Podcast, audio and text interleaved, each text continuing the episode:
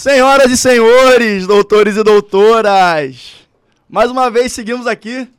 Esse é o nosso episódio 16 do Manda Pro Jurídico Podcast, o seu podcast que desjuridica o juridiquês. E hoje, de forma, de forma muito especial, estamos recebendo aqui uma convidada. Antes de apresentar, a gente quer agradecer a estrutura e o pessoal do seu pod pela recepção maravilhosa que estão fazendo com a gente. Então, enfim, é, nosso muito obrigado e a gente vai, a gente vai estreitando relações. Isso vai ser maravilhoso.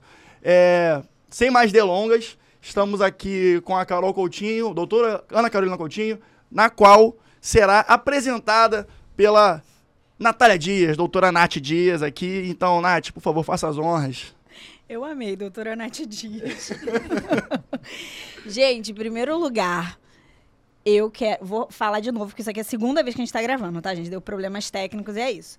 Vou novamente falar que eu estou me sentindo Marília Gabriela, pessoa que sou extremamente fã. Então, estou muito feliz. Segunda vez que eu repito, repetiria cinco vezes se tivéssemos que gravar cinco vezes. Mas mais do que a Marília Gabriela, hoje também sou muito fã desta mulher que está na minha frente. Doutora Ana Carolina Coutinho, doutora Carol Coutinho, 29 anos, advogada, especialista em direito de família e sucessões. Hoje ela se divide entre Rio de Janeiro, Recife e São Paulo. Além de advogada especializada, ela ainda é hoje um fenômeno e referência em marketing, de, ih, meu Deus, marketing jurídico digital. Se não bastasse tudo isso, ela ainda, gente, é musa fitness. Sabe aquela pessoa que você acorda de manhã, nem abre o olho, e ela já tá, já fez um corridão, já treinou uma musculação, já tá na segunda reunião do dia e ainda tá linda e plena? Essa, gente, é a Carol Coutinho. E não suficiente ser tão maravilhosa, ela ainda veio, gente, hoje direto de Recife para conseguir conversar com a gente. Acabou de saltar do. Saltar é ótimo, né? Acabou de chegar no Santos Dumont. paraquedas, espero que não seja de paraquedas. é, exatamente. Correu, malhou e pulou de paraquedas é, hoje. No Santos Dumont para estar tá aqui, Carol, muito obrigada mesmo. E a gente num formato diferente, tentando uma coisa diferente, todos aqui advogados, saindo um pouco do, da sua zona de conforto. Carol, começando com isso, a primeira coisa que eu queria conversar com você, quando a gente começou a, elaborar a pauta, obviamente nosso foco era marketing, é marketing jurídico digital, porque você é muito boa nisso. E isso é muito diferente do que nós, advogados, estávamos habituados a fazer, de como a gente compreendia a nossa profissão. Só que antes disso tudo, eu, é, eu queria saber o seguinte. Você é uma mulher, uma mulher linda, uma mulher que se cuida, você cuida da sua saúde, você trabalha a sua autoestima. Eu queria saber você acha que o seu cuidado, o seu trabalhar a sua autoestima e a sua o seu lado físico, ele te ajuda a ser uma profissional de sucesso que você é hoje? Pessoal, boa noite. Primeiro é uma honra estar aqui com vocês. Eu agradeço o convite.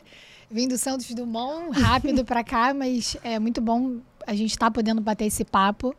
É, agradeço então imensamente a Natália, Pedro e Rodrigo, aos meninos também que estão aqui. Em relação a essa questão, o primeiro ponto é o seguinte: é, eu não sei se todo mundo sabe, mas eu cursei educação física durante três anos e meio na UERJ e fiz durante.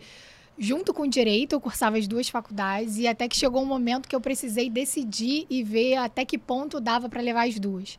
E aí a gente sabe que tem aquelas horas NEAC da faculdade, você precisava fazer o estágio obrigatório e eu decidi seguir por direito. Eu acho que a educação física sempre esteve presente na minha vida, assim.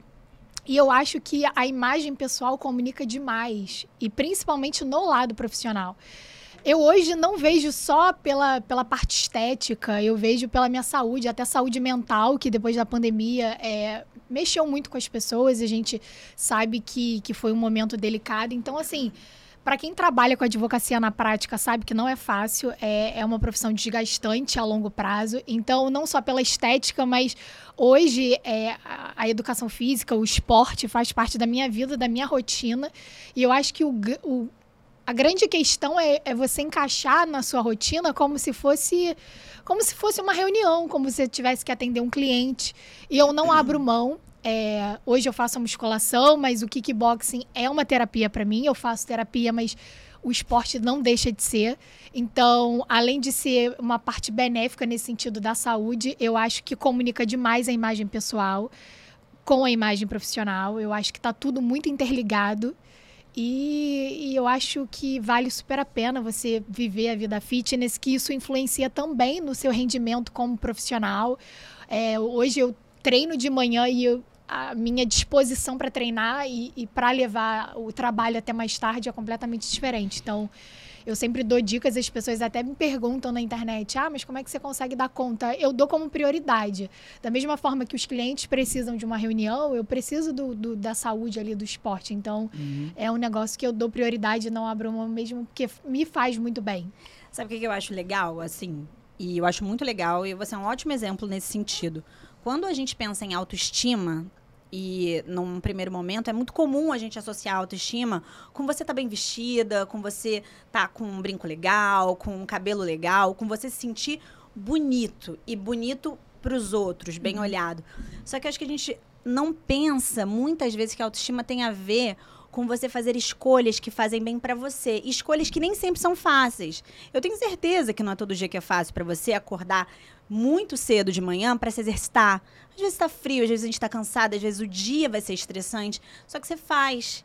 Então eu acho que assim, a, o trabalho da autoestima, ele é um trabalho, um caminho muito menos óbvio do que a gente imagina que ele é. Ele não é tão fácil quanto ir num salão, quanto ir numa loja comprar uma roupa. Ele é uma decisão que você toma todos os dias, independente do quão difícil às vezes essa decisão seja para você.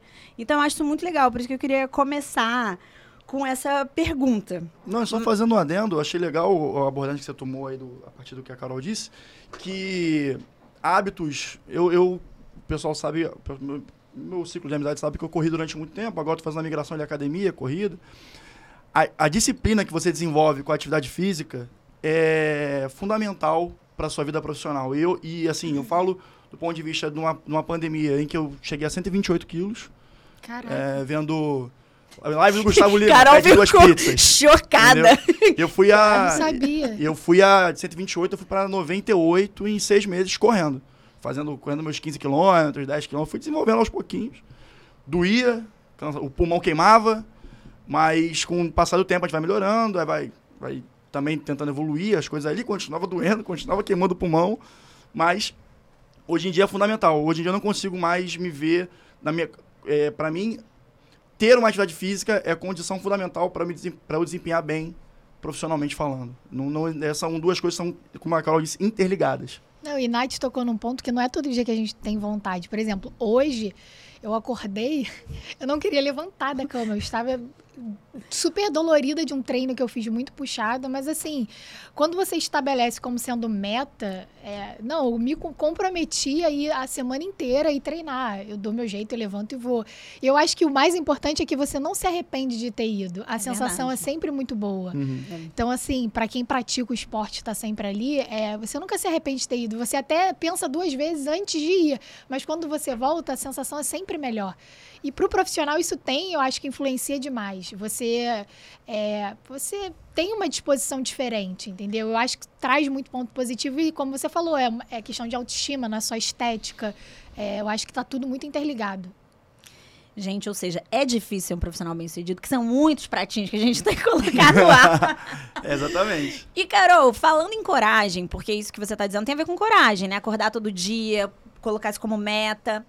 Como é que foi para você? Eu conheço a Carol, gente, da, nossa, da vida privada, então eu sei um pouco da vida dela. Eu sei que anteriormente ela trabalhava num escritório de advocacia. Hoje em dia ela migrou para ter o próprio escritório. Como é que foi essa transição, Carol? Isso também exige muita coragem. Como é que foi que você conseguiu ir trilhando esse caminho? Eu me formei em 2016. Eu fiz o meu primeiro estágio, tinha 19 anos. Estava no quinto período. E desde que eu me formei, eu sempre trabalhei em escritório de advocacia.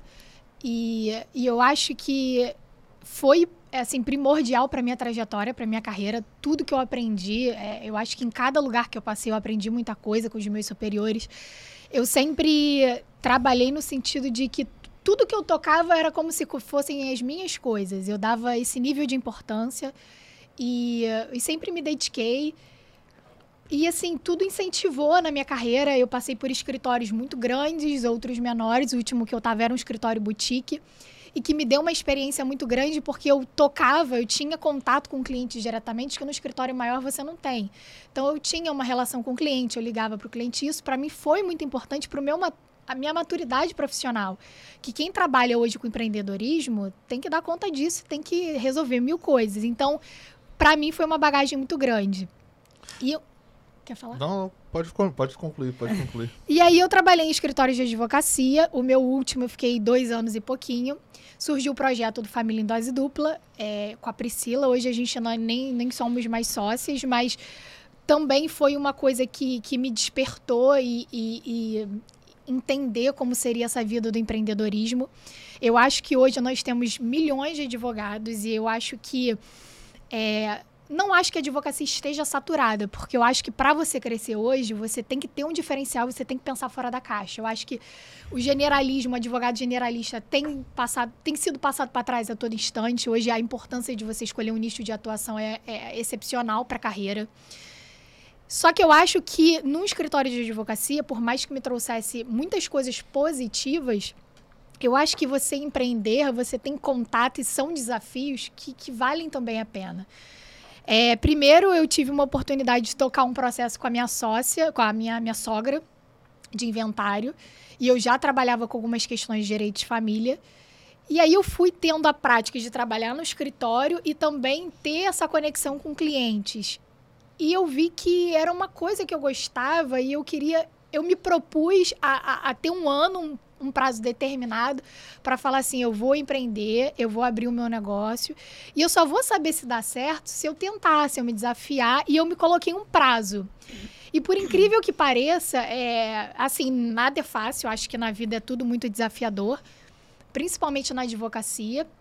Eu acho que não é uma profissão para qualquer um, é uma, uma profissão que tem um desgaste e a gente, nós jovens, nós temos uma questão do imediatismo financeiro muito grande. A gente sabe que a advocacia não é assim. Eu tenho uma irmã médica e eu consigo, eu, eu sei lidar muito bem com isso, eu sei que é diferente para advocacia. O retorno pra, financeiro, é, né? É mais é, lento. É demorado. É mais lento. E aí eu me propus, a, a me dei um tempo de, de seguir nessa vida do empreendedorismo, de montar o meu negócio. É, desde que eu comecei a trabalhar sozinha, eu vi que dava muito certo. E por incrível que pareça, depois que eu me posicionei mais no Instagram e no meu nicho de atuação, eu tive um crescimento muito grande em dois anos. E assim, tem sido muito desafiador, mas é, eu acho que a advocacia autônoma não é para todo mundo porque eu acho que tem pessoas que Concordo. não conseguem ser o próprio chefe da sua vida, porque exige muita disciplina, muita responsabilidade. Tem um lado bom e o um lado ruim, como tudo na vida. Você consegue ter disponibilidade de horários, você consegue trabalhar de qualquer lugar, você consegue atender Brasil todo, você consegue ter clientes em outro, outros lugares que não sejam Brasil. Mas você tem que saber que os prazos você tem que cumprir, não tem ninguém para ficar no seu pé, você tem que ter disciplina. Para mim está sendo é, desafiador, mas assim, é, é uma eu acho que é uma das melhores fases da minha vida profissional. Que ótimo. É, e eu acho que o mais importante é quando você tem pessoas ao seu redor que acreditam em você e te auxiliam e te incentivam. Eu, hoje eu tenho uma família que tá do meu lado a todo instante e às vezes as pessoas me perguntam, mas você tem alguém que te inspira? Eu acho que a maior inspiração que eu tenho é, são essas pessoas que acreditam em mim e me incentivam. Eu tenho um noivo que me apoia demais. Eu acho que isso é o que, que faz a diferença. E pode ser que daqui a dois anos eu mude de ideia, mas eu acho que agora tem feito muito sentido, tá valendo a pena. E não deixa de ser uma bagagem profissional que, que vai fazer a diferença lá na frente. E, e eu acho que a gente tem, se, se é para você viver isso agora, eu acho que é super válido. E Carol, assim, quando você falou em empreendedorismo, que é até meio disruptivo perante a advocacia, que é uma profissão super tradicional e a gente enfrenta várias barreiras, questão de marketing jurídico mesmo, as resoluções da OAB são super recentes nesse sentido. É, o quão importante você acha que foi o Instagram para você definir o seu nicho de atuação e te prospectar na sua carreira?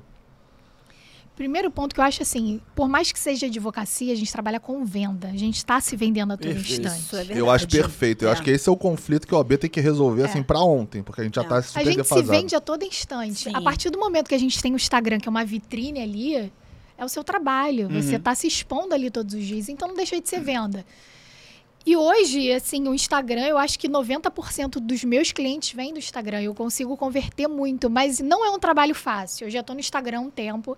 Eu acho que a minha virada de chave foi a escolha do nicho de atuação. eu sempre estive presente no Instagram, postando a minha carreira, mas assim, não de forma superficial. Uhum. E sempre coloquei minha rotina de treinos, sempre coloquei minha vida pessoal, meus looks, as roupas que eu gosto de vestir. e eu sempre brinco e falo isso sempre. A minha vida não é interessante para que todos queiram assistir a todo momento. Sim. Então, assim, é, chegou no momento que eu precisava me decidir. Ou vai seguir de um jeito ou segue de outro. E aí eu resolvi trazer o direito de família. É, utilizei das ferramentas que hoje que o Instagram traz. O Rios hoje, para mim, é, fez uma diferença absurda. Eu acho até que hoje não tem a mesma o mesmo alcance que tinha quando eu comecei a fazer. Eu tive rios de 8 milhões de seguidores, assim, eu tive Nossa. um alcance muito grande. É uma, uma ferramenta com um alcance, assim, exorbitante, muito significativo e que você consegue converter, porque eu tenho pontos positivos e negativos para o Rios. Primeiro ponto que eu acho que é uma ferramenta maravilhosa, mas você atinge topo de funil, você não atinge fundo de funil. Então você não consegue fazer aquela seleção. E outra questão que eu acho que é o Rios, que é uma matéria muito superficial e rasa. Você não consegue passar sua autoridade. É um vídeo curto que você consegue atingir pessoas que se encontram naquela situação e se identificam com o que você está colocando.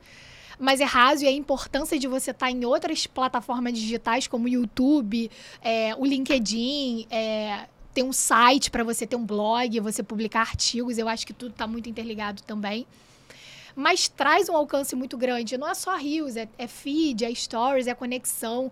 Eu acho que esse perfil. E tem uma coisa que eu nunca é, abri mão foi, é, eu mudei o meu Instagram, passo colocando mais sobre a minha carreira, mas eu nunca deixei de ter a Carol ali, pessoa física, que eu acho que isso é o mais importante. Isso é uma coisa que eu queria até perguntar pra você. Tem muita gente que separa, né? Faz o Instagram profissional e faz o Instagram é, pessoal. Você faz um meio híbrido, híbrido ali. Você bota o seu pessoal, mas você também tem um pouco. Você tem muito profissional, mas também tem um pouco do seu pessoal. Isso foi meio que organicamente que você decidiu essa, essa- esse formato? Ou você fez algum tipo de estudo pra você definir que você ia fazer híbrido? híbrido?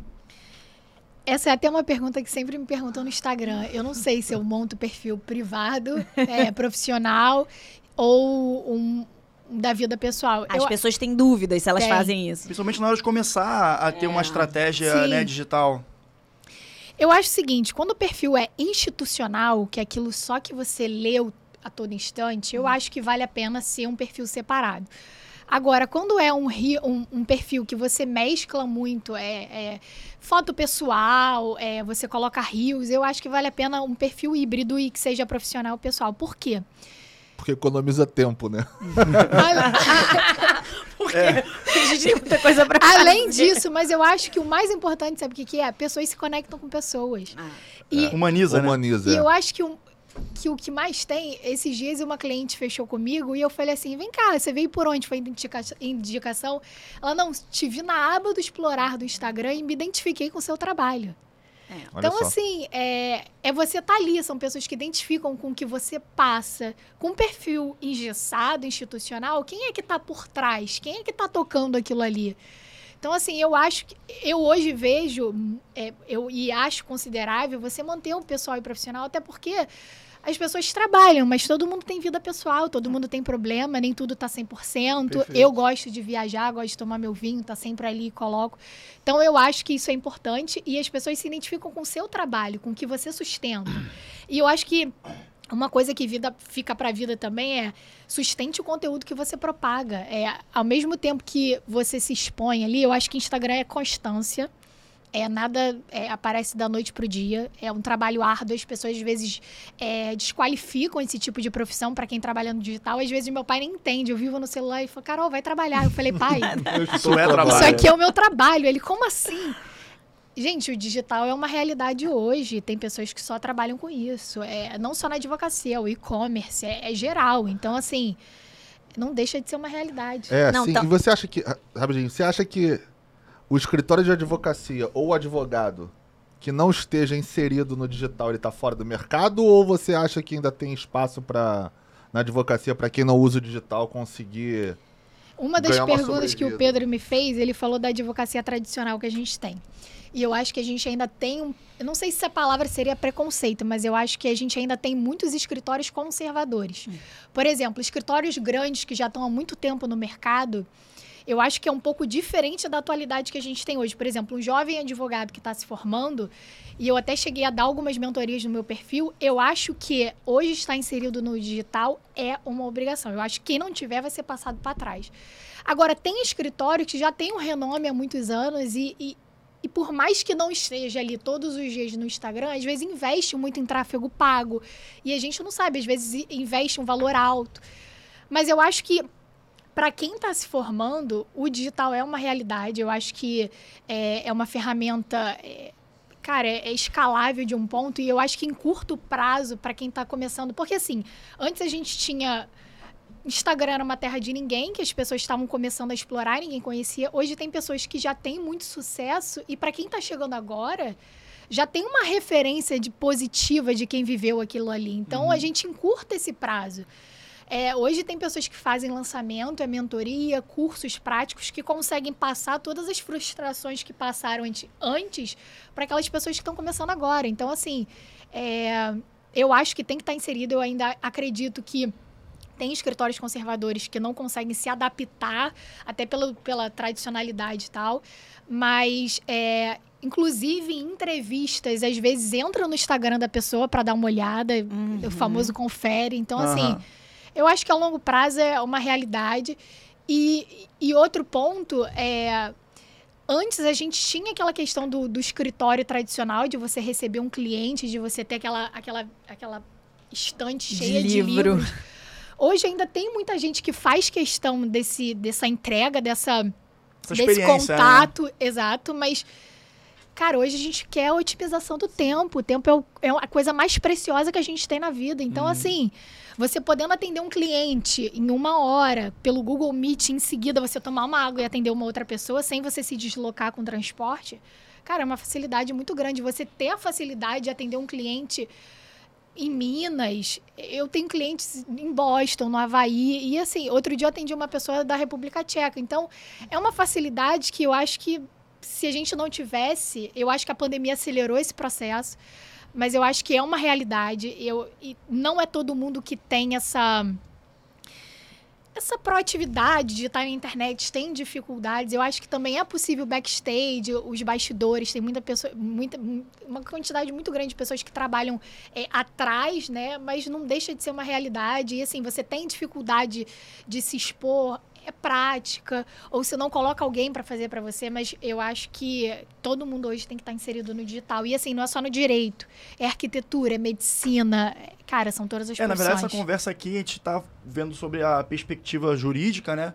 Mas quando a gente fala de marketing digital, é qualquer carreira Sim. é fundamental. E assim, não só autônomo também, não. Eu vejo é, qualquer pessoas que talvez via LinkedIn, por exemplo, podem bu buscar oportunidades no mercado de trabalho mesmo, como, como diretores, coordenadores, gerentes, lá sei, analistas, independente do, do, do, grau hierárquico.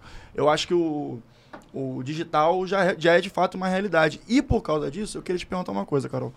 É, como a Nath bem é, abordou, abordou no começo, você já tinha um perfil que você compartilhava suas questões do mundo, do mundo fitness e tal, sempre foi muito engajada, visto até a tua quase formação acadêmica completa né, em educação física. Até que ponto, no começo, era intuitivo e até que ponto hoje em dia é um método já? E como foi essa transição? Porque eu tenho certeza hoje em dia que você, na, nas suas, nos seus posts, na, nas suas exposições no Instagram, já tem um método, já tem um processo no qual você tem uma experiência e que você usa dessa forma.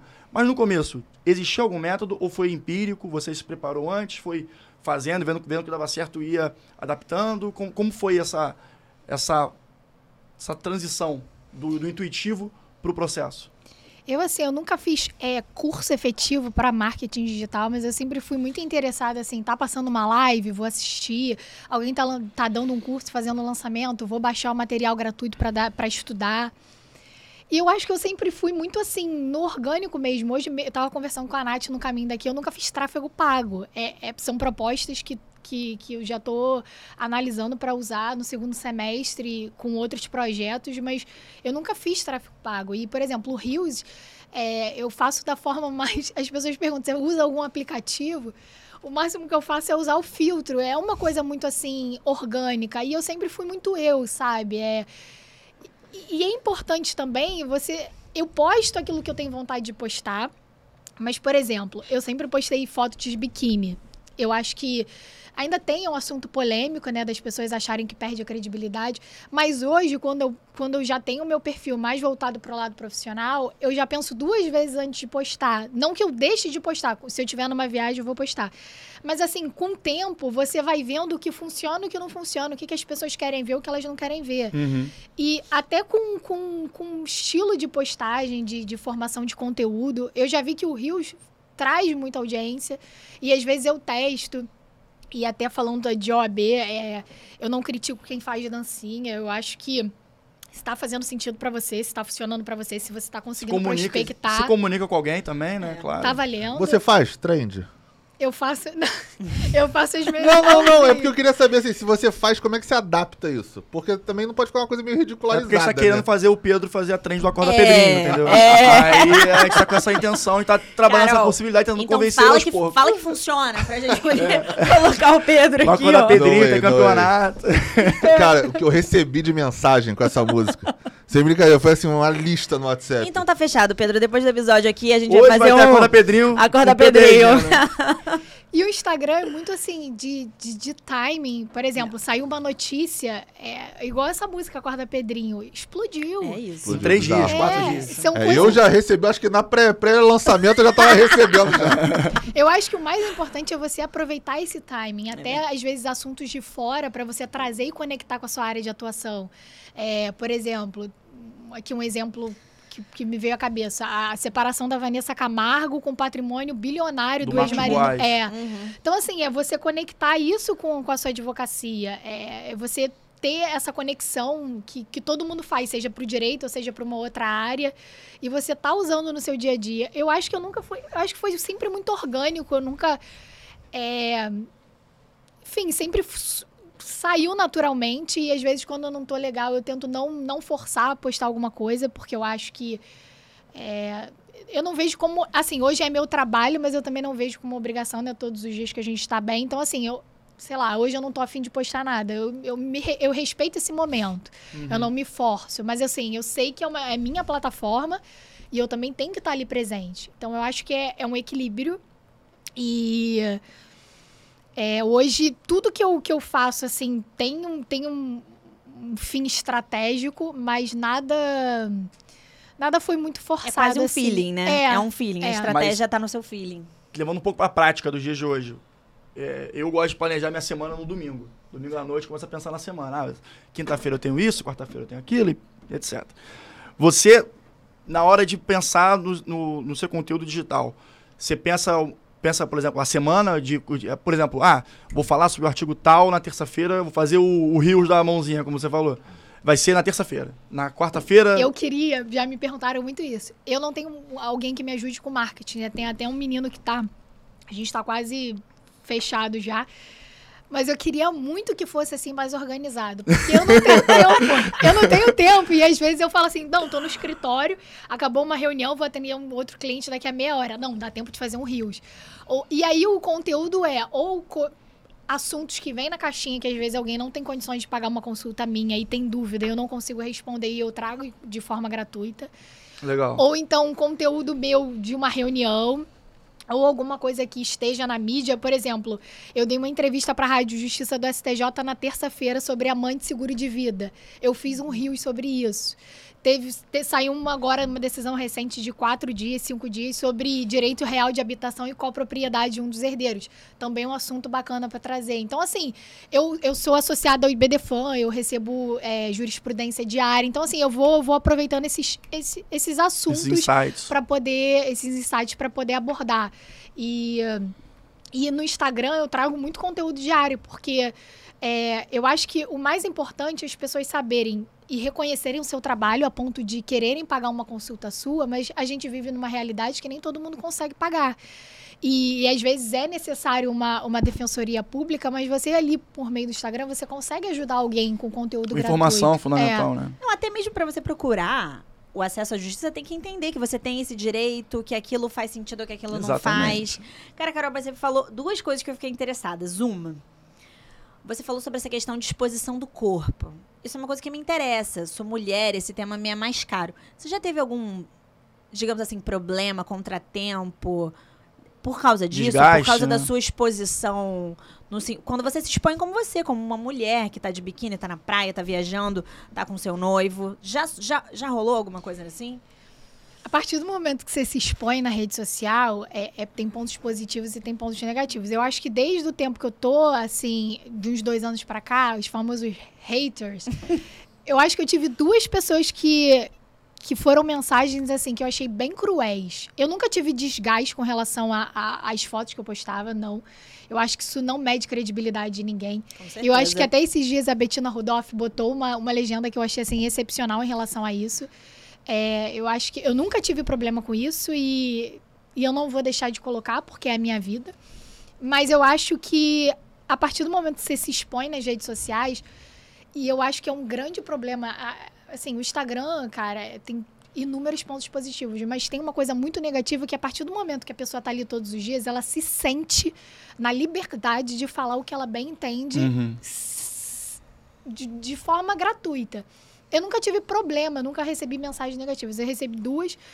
Uma que foi alguém criticando o meu trabalho. E eu até divulguei essa pergunta, as pessoas ficaram assim, chocadas. E um outro foi uma pessoa criticando, ah, você se, eh, você se promove aqui como, como bem-sucedida, me alfinetando assim.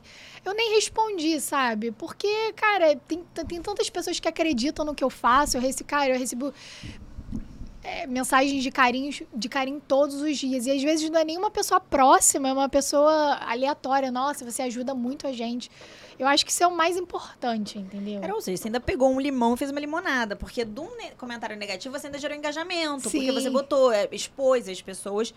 A maioria das pessoas acho que hoje em dia discordam, né? Acho que a gente vem num, num momento de muita mudança. Graças a Deus, né? Ainda bem. Nossa, graças a Deus. Cara, mas e essa coisa assim de ter hater? Ter hater já é uma coisa assim, estou ficando famosinha. Tenho hater? Gente, anônimo não tem hater. Quando é que foi que você pensou e falou assim, cara, eu acho que eu cresci no digital? Eu acho que eu tô ficando relevante. Em que momento foi isso? Eu acho que o primeiro momento que eu senti isso, e assim, eu nem acreditei, quando eu tive uma, um Rios mencionado pelo Paulo Cuenca, que é um dos tops do marketing Uhum. digital. Sim. Uma, uma conhecida me mandou e eu achei que ela estivesse me mandando sugestões de rios. E não, o meu, o meu foi um dos listados por ele, sugestões de rios. Olha que legal. Gente. E aí ele falou é, que a música que eu escolhi foi boa, que o, o tema que eu trouxe foi polêmico. E, cara, eu fiquei muito arrepiada quando eu via, porque era um cara que eu admirava. É, o Guilherme, meu noivo, até comprou um, um curso dele, eu não consegui acompanhar, mas ele é um cara assim. foda. E, e quando ele me mencionou, eu fiquei assim, arrepiada. Eu falei, isso é um, um reconhecimento absurdo, sabe? E eu sabia que estava no caminho certo. É, surgiram. Pelo Instagram eu tive muitas oportunidades. É, tô gravando esse podcast com vocês, que eu, que eu tenho uma honra de estar participando. Eu, eu, Honra é nossa, honra é nossa. eu participei de um outro há um tempo atrás com Rafael Patrício e o Augusto. Eu, eu sempre sou chamada para dar entrevista, eu já fui chamada para dar aula, para fazer live. Então, assim, eu acho que é um, é um lugar que te abre muitas portas. Ao mesmo tempo que você se expõe, e eu acho uma coisa positiva também, porque para você sair da zona de conforto, você tá, tem que estar se desafiando. Tem coisas que, que é até o que a gente falou aqui, que dá um friozinho na barriga, mas é um friozinho gostoso, de crescimento, de você estar se.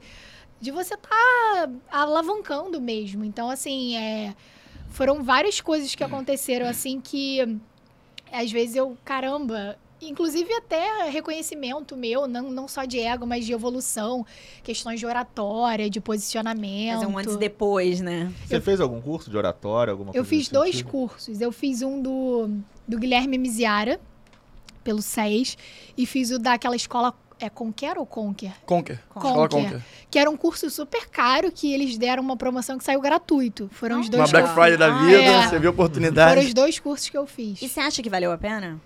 Eu acho. Eu acho que assim, cara, o advogado tem que estar sempre com uma oratória muito Impecável. boa. É, exatamente. E assim, não, nem só oratória, é, é soft skills no geral. Sim. Porque as pessoas às vezes acham que a advocacia é só você sentar e minutar um prazo, mas ainda mais quem, quem é do empreendedorismo é- vai muito além. É resiliência, inteligência emocional, é gerenciar um negócio. Gerenciar pessoas e Exatamente. humores variados que a pessoa, que um, um parceiro um funcionário, qualquer pessoa pode ter. Ego, né? Advocacia ego, tem a advocacia muito tem ego muito também. ego. Cara, e pra além disso, outro dia eu tava conversando com a minha tia, que ela é médica e tem uma clínica. E aí a gente tava conversando sobre esse tipo de carreiras, que o médico e o advogado, eles têm algum lugar em comum ali, na, de uma Tem. certa autonomia. E aí eu falei, minha tia concordou, e minha tia tem, assim, mais que o dobro da minha idade, uma profissional fenomenal. Eu falei, tia, muitas vezes o desafio da nossa profissão não é exercer a nossa profissão. Não, no meu caso não é ser advogada. Isso eu sei fazer, eu faço bem, eu escolhi isso há muito tempo, eu gosto de estudar. O desafio é tudo que engloba ser uma boa profissional. Às vezes é ser uma boa gestora de dinheiro, gestora de tempo, gestora de relações. Principalmente o advogado, assim, a Carol deve ter várias coisas incríveis para falar. É porque não é nosso tema, mas até pode ser de um, uma segunda vez. Um advogado de família e sucessões. Tem uma frase que fala que o advogado, padre e o médico são as três pessoas que lidam com o ser humano no limite. O, o, o seu cliente, quando ele vai te abordar, eu hoje, a, é, a gente começou no, no Off the Records aqui, eu tava contando, eu hoje acordei com uma ligação 8 horas da manhã de uma situação muito séria dentro da empresa que eu trabalho. Então, assim, você já- muitas vezes você é abordado no limite, com situações muito sérias. Não existe postergar cinco minutos. Não existe você não, não tentar dar o seu melhor naquela situação. Então, eu entendo quando você fala que é desgastante e exige um equilíbrio emocional e exige, sim, um kickbox num processo terapêutico e uma terapia de fato. Porque é, é, envolvem muitas outras questões, para além de somente exercitar o nosso conhecimento jurídico, a tecnicidade, né? Hoje em dia eu acho que a tecnicidade talvez seja a coisa mais fácil. Que Não é fácil, é difícil se manter atualizado, você Uhum. tá sempre, mas talvez seja mais fácil. Pegando até a carona que você falou, eu acho que. Bom, eu não sei qual foi a formação, qual foi a faculdade que a Carol fez, mas eu, Pedro e Nath, nos formamos em faculdades diferentes, né? Como na, na graduação. E eu acho que é um ponto pacífico entre nós que a, fac- a faculdade de Direito não te prepara para a advocacia atual, né? Ah, sim. A, a o curso de Direito é um curso... Vamos Que botar- precisa ser reformulado. É, é. Resumindo. É uma faculdade conservadora, é um curso conservador e que carece de reformulações e até reinvenções em certos A própria temas. questão, a própria questão de, de você ter um escritório de advocacia, eu acho que você poderia ter matérias na faculdade. Gestão de escritório de advocacia. Exatamente. De poder, É fundamental. a gente E- sai da faculdade sem saber isso. Exatamente. É. E aí eu queria te perguntar, que você, você falou um, um tema que me interessa muito, que é o desenvolvimento de soft skills. É, Como, quais foram os meios que você conseguiu desenvolver isso, além do curso de oratória, claro, mas no foi empírico também? Você buscou talvez uma leitura, além do- dos cursos que você já, já mencionou? É, alguma leitura, alguma videoaula, alguma coisa nesse sentido? Porque, é, como a gente estava falando, a advocacia não é só advogar, né? Tem outros fatores e é, é- acho que todo mundo, inclusive não advogados, pessoas de outros meios, outros, outros, outros mercados, podem também beber um pouco dessa fonte. Se puder dar um panorama da sua visão sobre isso. Sempre que eu posso, eu estudo uma hora por dia. Eu coloquei isso de meta para esse ano e eu sempre estudo. Por quê? Principalmente na área do direito de família, é, nós temos a legislação, mas os institutos no direito de família, eles vão surgindo e, e- e às vezes é doutrina, é jurisprudência, é precedente. Então, você tem que estar sempre atualizado. E um outro ponto é, direito de família, para quem trabalha com isso, tem que ter um olhar diferenciado. Então, assim, eu estou sempre me ca- capacitando para poder resolver o problema daquele meu cliente. Porque, como a Nath falou, medicina e direito estão muito interligados, e principalmente na área do direito de família, quando você está lidando com um problema de um indivíduo, de um ser humano. A gente não está lidando com uma indenizatória de algum caso X ou de um código de defesa de consumidor. A gente Não é tá um lid- CNPJ, né? a gente É. está lidando com uma questão de uma guarda de um filho, de uma alienação parental, de um inventário. É, São, são, são situações, assim, específicas e, e delicadas. Que então, muita carga emocional, né? muita carga emocional. E até brincam que o advogado de família tem um lado um pouco psicológico, assim, emocional, e não deixa de ser. Porque são coisas, assim, muito específicas, às vezes são delicadas, e sempre que eu posso, é, podendo estudar um pouco, é, sempre fazendo curso prático, a soft skills eu estudo muito sobre isso, sempre tento ler uma hora por dia de alguma coisa. Principalmente porque eu tô nesse caminho, trajetória do empreendedorismo e assim, tem muita coisa para aprender, tem muita coisa para arriscar, tem muita coisa ainda para conquistar. Então eu acho que é, é sempre investimento. Eu acho que você gastar com estudo, com, com coisas para você é sempre Que investimento. investimentos que vão além do dinheiro, né? A gente tá falando de investimento de tempo, de esforço, de paciência, uma série de outras, outros, é, outras variáveis que não, só, não são só o, o financeiro, né? Não, e além de que a gente aprende a fazer fazendo, né? Eu acho que a gente, assim. a- O soft skill, ele também vem de você ter um olhar apurado pro que você faz todos os dias. Porque aí você não se apura somente estudando ou, ou lendo. Você se apura se autoanalisando todos os dias. Olha, eu fiz assim, deu certo assim. Do outro jeito não deu certo. Pra mim foi melhor, pro meu cliente foi melhor, pra minha empresa foi melhor. É um processo diário a vontade de se melhorar enquanto ser humano é um compromisso diário. Tem a ver com a autoestima, que foi exatamente o que a gente começou falando. Pra Exato. você ver como tudo se conecta. Soft skill, autoestima e você ter um compromisso com você é algo diário, perene e perpétuo. A gente, e aí, é claro, muitas vezes você pega um profissional com muita experiência. Às vezes o cara ele nunca abriu pra falar, nunca ouviu falar em soft skill. Mas ele tem todas bem lapidadas. Por quê? Porque ele se propôs. É. Então. Ficar preso no, no, no, no tempo é uma- é situação que eu acho que tá fadada, fa- transforma a pessoa em uma pessoa fadada a, a um ostracismo profissional, muitas vezes. O, É, eu acho que o melhor investimento que você pode fazer é em você, né? Claro, É exato. a gente já falou, que você nunca a vai perder. a gente já falou essa aspa, inclusive, no programa, É. né? O melhor investimento que a gente pode fazer. É em você, no seu É negócio, é porque é o que vai ter o retorno ali. Exatamente. E às vezes é, o- médio, é o momento prazo. do plantio, a colheita é muito mais à Ah, frente. Exatamente. verdade. Nossa, Principalmente isso é a advocacia, que é uma carreira de longo prazo. Sim, sim. É, Exatamente. o- eu, acho, eu acho engraçado isso, porque o meu irmão tá se formando em medicina agora. E aí ele fica falando, não, quando me formar eu vou ganhar muito dinheiro. Eu falei, é, realmente, vai, Vai, pegar um plantão, fato. vai ganhar. O, piso, o piso da medicina é, é muito alto comparado com a advocacia, né? Então, Eu acho até justo ser. não, acho justo, porque É. o- eles já, já se colocam em situações é, super é, desafiadoras que a gente está lidando com vidas alheias, enfim, Sim. uma série de outras coisas. Mas eu queria falar também, você falou sobre essa questão do investimento em si, etc. É, o olhar, é, tentar se observar num olhar assim, so, sobre você mesmo. Ah, sim. Tentar, cara, o que, que eu estou fazendo? Por que eu estou fazendo isso? Qual, esse é o melhor caminho? Será que eu poderia ganhar? Cara, que para mim o, o, o ativo que a gente mais, mais importante que a gente tem não é o dinheiro, é o tempo. Smart move. É, a Natália, eu sou o cara do Smart Move. Eu posso fazer, o que eu posso fazer com mais, maneira mais rápida e, e sem perder eficiência? É, É, o que eu porque o. Rodrigo sempre brinca, Natália, vai de metrô. Eu tenho um pouco de preguiça. Às vezes, ah, Rodrigo não quer ir. Natália, Smart Move, cara. Você não vai pegar É, trânsito. é, aí ela. Eu, eu- É, é um dos bingos do Rodrigo, né? É um dos bingos do Rodrigo. Começou essa o Rodrigo piadota tem um agora, né? bingo, Carol. Ele, tem um bingo. bingo, é. Teve uma hora que você falou alguma coisa Jovem da jovem... advocacia. Você falou alguma coisa do jovem advogado. O bingo do Rodrigo é a jovem advocacia. É, jovem É. advocacia. Jovem é do advocacia. É, Hoje a. Carol acertou o bingo pra você. bingo, bingo da Carol. Mas enfim. Eu acho que esse, esse olhar sobre o, o seu caminho, ter essa maturidade até. Porque senão você fica ali dando volta, né? Eu acho que é fundamental. E o desenvolvimento dessas habilidades é, você só consegue ter tendo esse olhar, porque a faculdade não te prepara para isso. É, e você se autoavaliar. Exato. De Sim. você saber, ah, eu tô fazendo a coisa certa, lá na frente eu fiz de uma forma, quero fazer de outra forma pra ver se vai dar certo. E testando também. E eu acho que nós somos os melhores críticos da gente. Porque ainda que você venda uma imagem, passe alguma informação, no fundo você sabe se você deu o seu melhor, se você podia Sim, ter feito verdade. alguma coisa Se diferente. você for honesto a com sua você, né? autocrítica. Não, no fundo você é, você pode não expor. mas você sabe se você deu o seu melhor, se você fez errado, você poderia ter feito de forma diferente. É. Você poderia ter acertado Eu- mais ali ou errado menos aqui. Você- no fundo você sabe. Você pode verbalizar ou externalizar isso ou não.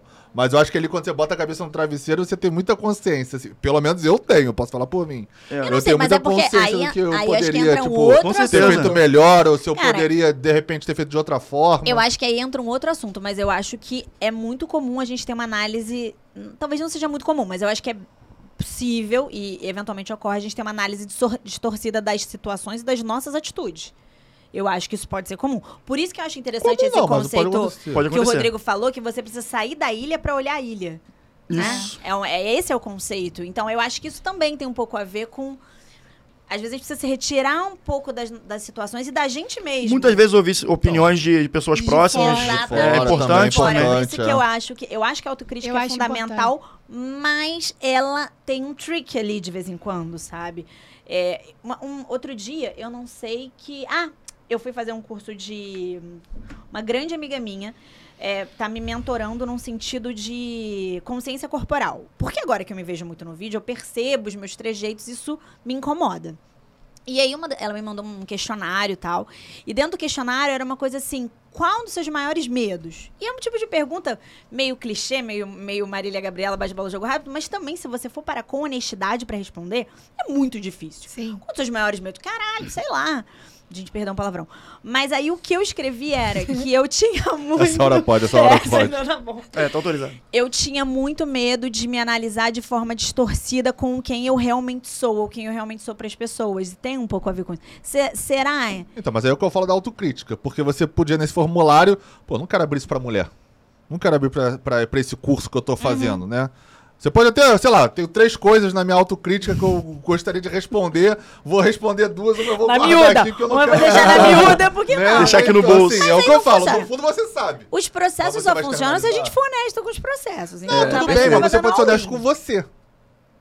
Eu- é o que eu falo. Acho que quando você bota a cabeça no travesseiro, ainda que você saia daquele seu eu e fala, tá bom, de fora, como é que eu tô me vendo? Como é que as pessoas podem estar me vendo? Acho que quando você deita a cabeça no travesseiro pra analisar e refletir, você, no fundo, você sabe, óbvio.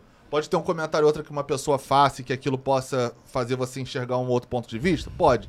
Mas eu, eu, Pe- Pedro, quando geralmente eu faço a minha autocrítica, geralmente eu sou mais crítico do que as pessoas quando vem com algum feedback pra mim. Pessoalmente, pode ser cada Eu um também, eu também forma. entendo a, a- a esse comportamento. Talvez por isso que a gente se dê tão bem na nossa sociedade. que Ah, aí um. são um- só- ah, é. fora daqui? Fom- Sim, sim, é teu sim, são- escritório, ele também trabalha em parceria comigo. Que Entendeu? maneiro, eu não sabia. Aí, enfim, e muitas vezes a gente dá. Que, aí tá se batendo tanto, eu falo, cara, calma. Não precisa se bater tanto assim. É, verdade. não se castiga tanto, tá, tá tranquilo, tem jeito ainda, enfim. Mas eu acho que é uma questão muito nossa da gente estar sempre se cobrando demais. Sim. Que eu acho bom também, mas é ruim, porque. É isso aí, é bom, mas é ruim. É, porque às vezes você se cobra de forma exagerada. É, eu já ouvi muito Ainda mais na internet. Ainda mais na internet, e no Instagram. É, você tá sempre se cobrando e se comparando pra, com quem tá muito mais à frente.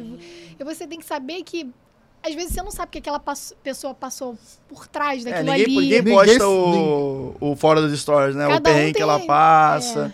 Os dias que. Tem um meme desses assim, como é que você tá fora do Instagram? Você tá É, bem, né? exatamente. É, exatamente. fora do Instagram. Isso rola E aí, muito. fora do E Instagram, que né? existe muita vida offline também fora do Sim, sim. Instagram. E é muito fácil você criticar alguém se você calçar o sapato dela, né? Principalmente quando a pessoa começa a fazer sucesso. Tipo, eu já passei por isso. Acho que todo mundo aqui já passou de alguma forma. Você já contou alguma, mais ou menos a sua experiência do hater, do cara que achava né, meio invejoso ali no comentário que ele fez pra você. Porque com certeza você fez sucesso e aquilo incomodou ele de alguma forma. Porque se você fosse uma pessoa medíocre, que não tivesse nenhuma visibilidade e que ninguém se importasse, ele não ia fazer esse comentário. Porque pra ele, tipo, daí, né? Sim. É. A, a, a relevância acaba atraindo. A um relevância isso, tem traz inveja e, nesse- e aí no Instagram, em rede social em geral, Rede né? social. Ou, acho é, que é pior, muito mais fácil você ser um hater é, de, de, de internet, que você não tá no olho a olho aqui, eu te olhando, ó, não gosto de você e vamos nessa, cai no kickbox aqui. Até porque, até Gente, porque isso o é olho no muita olho ela se garante. O olho, é, o olho no olho ali, ó, olhando, é outro, é outro culhão que você tem que ter, né? Na internet é mole, às vezes você tá até no perfil falso, né? É, com a foto do Naruto, sendo, sei lá, Foto do Cara, do jovem advogado. jovem advogado. Não, mas eu, eu tendo a concordar isso, com tudo isso. E eu tava, eu tava ouvindo uma entrevista do Thiago Leifert. E o Thiago Leifert é um cara que já apanhou bastante, né? de- É. dentro da internet. Ele falou, cara, eu nunca fui maltratado na rua. Na internet eu falo oi, bom dia, ele já toma uma porrada. E ele nem é muito grande, né? O- é, exatamente. E o. Na rua ele nunca tomou. Quer dizer, é, existe essa diferença, essa diferença, né, do digital pro, Ah, claro, claro. Pro, muito. pro analógico, que é muito. Muito grotesca a diferença. E, cara, falando, falando na real, a gente até que tá pô, minúsculo ainda, a gente tá começando um projeto desde o início do ano, já tomou umas porradinhas e. É. Mas imagina. Já. né? Já. Mas isso é muito engraçado. Mas é porque bom. essas que tomou. Isso que, Eu o- gosto. Isso que gerou esse burburinho foi o que mais deu visualização, inscrição Ah, no canal, certeza, curtida. Foi o que mais gerou engajamento. Claro então, que assim, a- é- tem algo que a gente tirou já Exato. internamente Sim. pra sim. aprender. Já fizemos a nossa análise E tem crítica. o positivo que, que são gerou.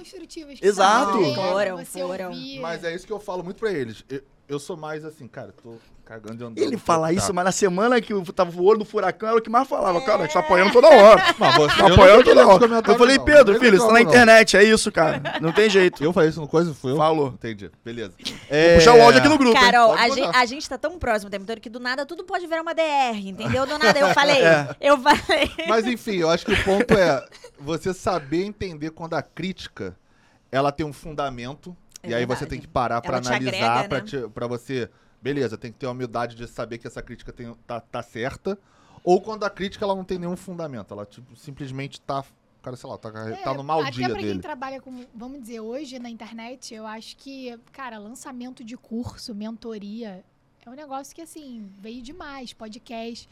E a partir do momento que você se testa, você também tem que estar preparado para ouvir tipo de, de feedback. Sim. E acho até interessante para você testar seu perfil, como tá sua audiência, como as pessoas te veem ali. É. É, tá Sim. preparado pra, tom- pra- pra tomar uma- a, a frustração que você não Sim, espera, né? Sim. Eu, eu tava preocupadíssimo com lá. Eu falei, pô, será que você vai dar uma flopada? Vai ter, tipo, eu, é, teu pai, tua mãe. mãe. e meu irmão vendo. Eu não sei quanto é que tá tomando, depois eu vejo Meu pai no negócio. Instagram tem. Entendeu? Não, eu dei um exemplo. É, e tem que ter essa coragem, é um ato de coragem. É cora- é bem corajoso. é, se expor assim é, é realmente. Mas é, é Não, engraçado, mas acho que faz assim. parte. Não, Faz é- parte. É, é interessante, por exemplo, Mas nem todo mundo dia, tá disposto a isso. Eu vejo, nem eu vejo a. Carol como profissional com outros olhos. Porque antes de começar a me expor aqui, e a gente ainda tá muito engatinhando, isso aqui é totalmente paralelo hoje em dia à nossa atividade diária, diferente de você. O Instagram ele não faz parte da nossa rotina de trabalho. Ele é uma coisa que a gente começou num projeto de conversar com as pessoas e dessa troca.